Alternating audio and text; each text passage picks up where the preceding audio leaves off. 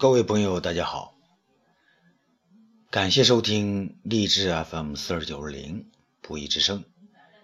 今天呢，咱们继续说《智胜东方朔》第二部《天之骄子》第三章《立太学》。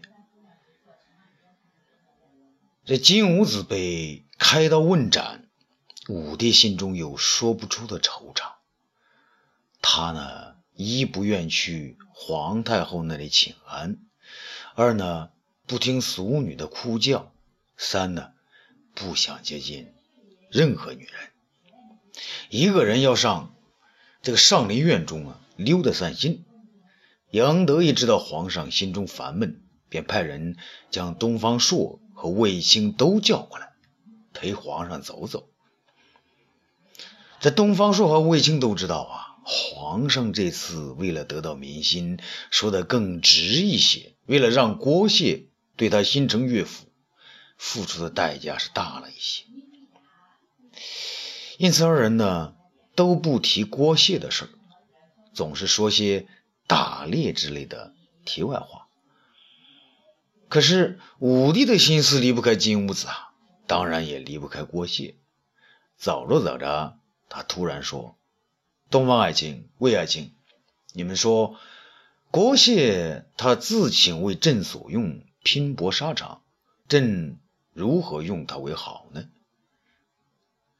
卫青自从娶了公主之后，为人呢更加谦让，他不加思索的回答说。回皇上，郭大侠武功盖世，可用作将军。卫青愿听其指挥。武帝显然不同意这个回答，便问东方朔：“东方爱卿，朕等着你的话呢？”东方朔想了想，说：“以臣之见，郭大侠武功盖世，单打独斗，罕有能敌。”若是指挥千军万马，臣以为他不如卫青。武帝点头称是，说得好，卫青，朕就让他为你的偏将。卫青却有点为难，皇上，臣以为偏将职位太微，不如为先锋之官。武帝笑了，先锋啊！哈哈哈！我大汉先锋，老有飞将军李广，少有小英雄霍去病，怎么可以让一个游侠出任？我看就免了吧。啊，这卫青不知如何是好。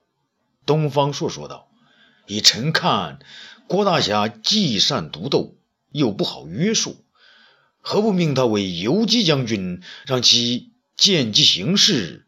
也许。”能力大功啊！武帝击了一掌，好，就让他为游击将军。几个人默然前行，突然突然听到前面呢有人争论。武帝放慢脚步，细听呢是谁在此？原来啊是霍去病与人争论。听声音呢比他还小呢。东方朔和卫青知道啊，另一个是火光，可武帝并不知道火光。他突然童心大发，示意东方朔等和他一道，像孩子捉迷藏一样的躲在树后，听那两个小家伙说话。只听霍去病说：“你没跟我去，太可惜了，多好看啊！”大刀一举，咔嚓，人头就灌到了一边。霍光的声音呢，明显更为稚嫩。我不愿看杀人是最残酷的，霍去病说。可是皇上有旨啊，所有皇亲国戚和大臣家的子弟，那都是要去看的。我一不是皇亲国戚，二不是大家子弟，我不看。可你是我弟弟呀，啊，那是我们两个的事别说你是干哥哥啊，就是亲哥哥，话说的不对，我也不听。霍去病无奈，但仍不死心。好，那我问你。皇上请大家子弟都去，啊，想给那些为所欲为的人一点警告啊，是不是好主意啊？火光回答道：“皇上的主意是好，可是还有比这更好的主意呢。”武帝、东方朔等人一愣，啊，纷纷等待他的下文，他要说些什么？霍去病啊，当然也很惊奇。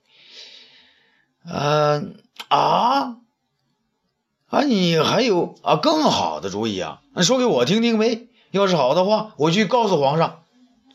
霍光啊，像个小大儿似的，有板有眼的说：“皇上大义灭亲，那是不错的，是位千古圣君。他让大家子弟全去观战，也是杀一儆百，以戒来者。可是这只是个堵的办法。哥哥，你想，如果大河决了口子，用土去堵，能堵住吗？那当然堵不住啊！大禹的爹叫什么来着？”啊，这就不就没堵住吗？滚，滚，堵不住水。他的儿子大禹就以疏导为主，就治住了水了。霍光俨然是位先生了。霍去病倒也服气，好你个小家伙，懂得还真不少。那可这些黄金国器，我怎么疏导啊？霍光说：“让他们读书啊，读书就是把人引到一条向上的道，向上善的道上去。”从善如流，恶就少了。皇上可以下旨，不读书是不许当官，不能沿袭爵位，更不能封侯。要是金吾子肯读书，怎么会去羡慕游侠、拔剑杀人呢？武帝听到这里，觉得小霍光很不简单。他起身转过树林，快步走到他们中间，大声说：“说得好，小家伙，你是谁呀？”霍去病急忙跪下。啊！启禀皇上，这是我新任的弟弟，他叫霍光。那听霍去病说这是皇上，霍光呢，急忙的伏地而拜。武帝见他很懂礼数，更为惊奇。他说道：“啊，起来，霍光，让朕看看。”霍光并不起身，只是抬起头来呢，让武帝看。武帝看到他十五六岁，是眉清目秀，面红齿白，城市里面带着秀气。不由得心中十分的喜欢，脱口便造道：“好一个文静的少年！你读过多少书啊？”“啊，小子读过诗、呃书、礼、乐啊，诸子百家、左传、国语、战国策、孙子兵法。”武帝更为惊讶：“好！你不仅读的书多，还能学以致用。当今之事，能指出朕的过失的不过两人。今天我终于见到了第三个了。”胡光问道：“皇上，那两个是谁呀？”武帝一半提示，一半反问：“啊，一个远在天边，一个近在眼前，你猜得出吗？”霍光脱口而出：“皇上，远在天边的是那个被你贬了官的忠臣吉安吧？”哈 哈哈，你倒是什么都知道。那近在眼前的呢？那当然是东方大人了，我早就认识。武帝心中呢不禁一乐，他想啊，那我就索性问问他，吉安和东方朔有什么不同？那这可是朝中许多人可以意会不能言传的，唯独朕才体会得住啊。那你说说，他们两个都能给朕指出过失，可两个人有何不同啊？霍光呢这回踌躇了，啊，小子不敢说。武帝笑了，没事，说吧，就是再不好听，朕也恕你无罪。霍光还有些犹豫，霍去病呢，却用手捅他，说呀，皇上恕你无罪了，快说吧。啊，霍光想了想，慢吞吞的说：“啊，吉安大人直言不讳，老是不给皇上面子，惹得皇上时常大怒。”武帝点头称是。那眼前这位呢？东方大人老是给皇上面子，说的皇上面子上乐呵呵的，可是心里却颤悠悠，真是一语中的呀！武帝面面上是微微的泛红，却哈哈大笑，哈哈哈哈！你还真行，要是将来你跟着朕，你会怎么样呢？霍光认真的说：“小的不会说笑，只会直言，但小的知道，该说的时候定会说出，不该说的时候绝不多说。”众人大惊啊！连东方朔都没想到，这个小小的霍光竟会有这么大的主意，这么高的见识。武帝走上前来，把霍光拉起来，一边仔细的端详，还一边说：“好啊，那朕就要看你长大之后能不能这样办朕了。”他停了片刻，恍若呢还有一事。咦，朕刚才听你说要让皇亲国戚和大臣的子弟读书，朕何曾没有让他们读书啊？霍光慢慢的摇着头，皇上，一般人家请个师傅来教读，师傅好的上课，师傅不好的死守一经不知变通，可能会误人子弟啊。那你让朕怎么办呢？朕给他们每家请一个好的老师。皇上，何不办一个官学，把贵氏子弟和京城才俊集于一处，请诸家名师轮流讲习，呃呃，学子们在一起能互相促进呐。武帝一想，是个好主意，他把头转向东方说：“东方爱卿，你说呢？”东方朔说：“皇上。”臣正在为这事啊，在想这个事情。那个正在为我那个两个中官的弟的儿子发愁啊。要是有这么一个学堂，那长安的达官子弟都能熟读诗书，准会变得大有出息。武帝说：“好，那朕明天就下旨，让公孙弘来操办此事。”东方朔却说：“皇上。”你要是让东方红啊，公孙弘来办此事啊，他又该独尊儒术了。武帝呢，有点求情的味道。哎呀，就让他这个宰相有点事儿干吧。独尊儒术有什么不好啊？童子初学，以儒为要，儒家的学问顺从为主，朕要的就是顺民嘛。要是他们什么都学，将来多出几个东方爱卿这样的人来，朕还不烦死啊？啊！众人大笑起来。东方朔说：“那臣就请皇上立一个大学堂，叫做太学。”太学。武帝想了一下，好，太者大其稳妥也。这个名字好。过两年，真要各郡国侯王都办去郡学。县里乡里办起乡学，我大汉就后继有人，永世昌盛了。霍光此时却陷入了沉思。武帝见状便问：“霍光，你起来，朕问你啊，今年几岁了？”“十五岁。”“朕有许多博士，可朕有时看他们就头疼。朕以为啊，你才是真正的博士，今天就封你为办学博士。”去病啊！那边一一直没事的霍去病的忙应声呢。啊，小的在。武帝问：“朕封他为办学博士，你知道是什么意思吗？”小的明白，皇室，皇上就是要他陪小的读书呗。武帝点点头：“你还真的明白啊！有这么个弟弟，可是你的福气啊！战场上冲杀时，可别让他去哦。”火光却说：“皇上。”战场上我是一定要去的。平时呢，我陪哥哥读书，打仗时哥哥教我布阵。武帝点了点头，看了东方朔和卫青一眼，自己呢情不自禁地说：“真是天赐大汉人才呀！”东方爱卿、魏爱卿，看着他们，朕都觉得自己老喽。东方朔却说：“皇上，你没老，是臣老了。”儿子的干儿子，你看都这么大了。武帝乐了，你也要老？那神仙那不就没了？臣只有老了，呃，才能再去当神仙呢。武帝不管，那不行，朕不能让你去当神仙，那样朕就太孤独了。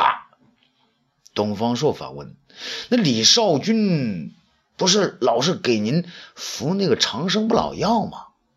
武帝悄悄地说：“他那药说是不老，其实啊是不倒。不信你试试。”东方朔摇摇头，摆摆手，一副推辞的样子。“哎，臣不要，臣老了，啊，不想当那个不倒翁。”这菜园之前，书房幽静，周敷衍坐在董仲舒的书房里，焦急地等待着。董老夫子的归来，这好长时间过去了，菜园里面仍无动静。周敷衍也是第五次来到这个幽静的地方。前几次和董老夫子交谈，每次都是谈到深夜。他发现董老夫子的学问之大，却是世人罕比。上到天上星宿，下到山川地理，古到三皇五帝，今到诸子百家，老人确实什么都懂。尤其是谈到金木水火土五行和阴阳学说，董仲舒那菜青的脸上发出悠悠的光来。主父偃呢，慢慢发现董老夫子哪是大儒啊，简直是个比邹衍还要邹衍的阴阳家。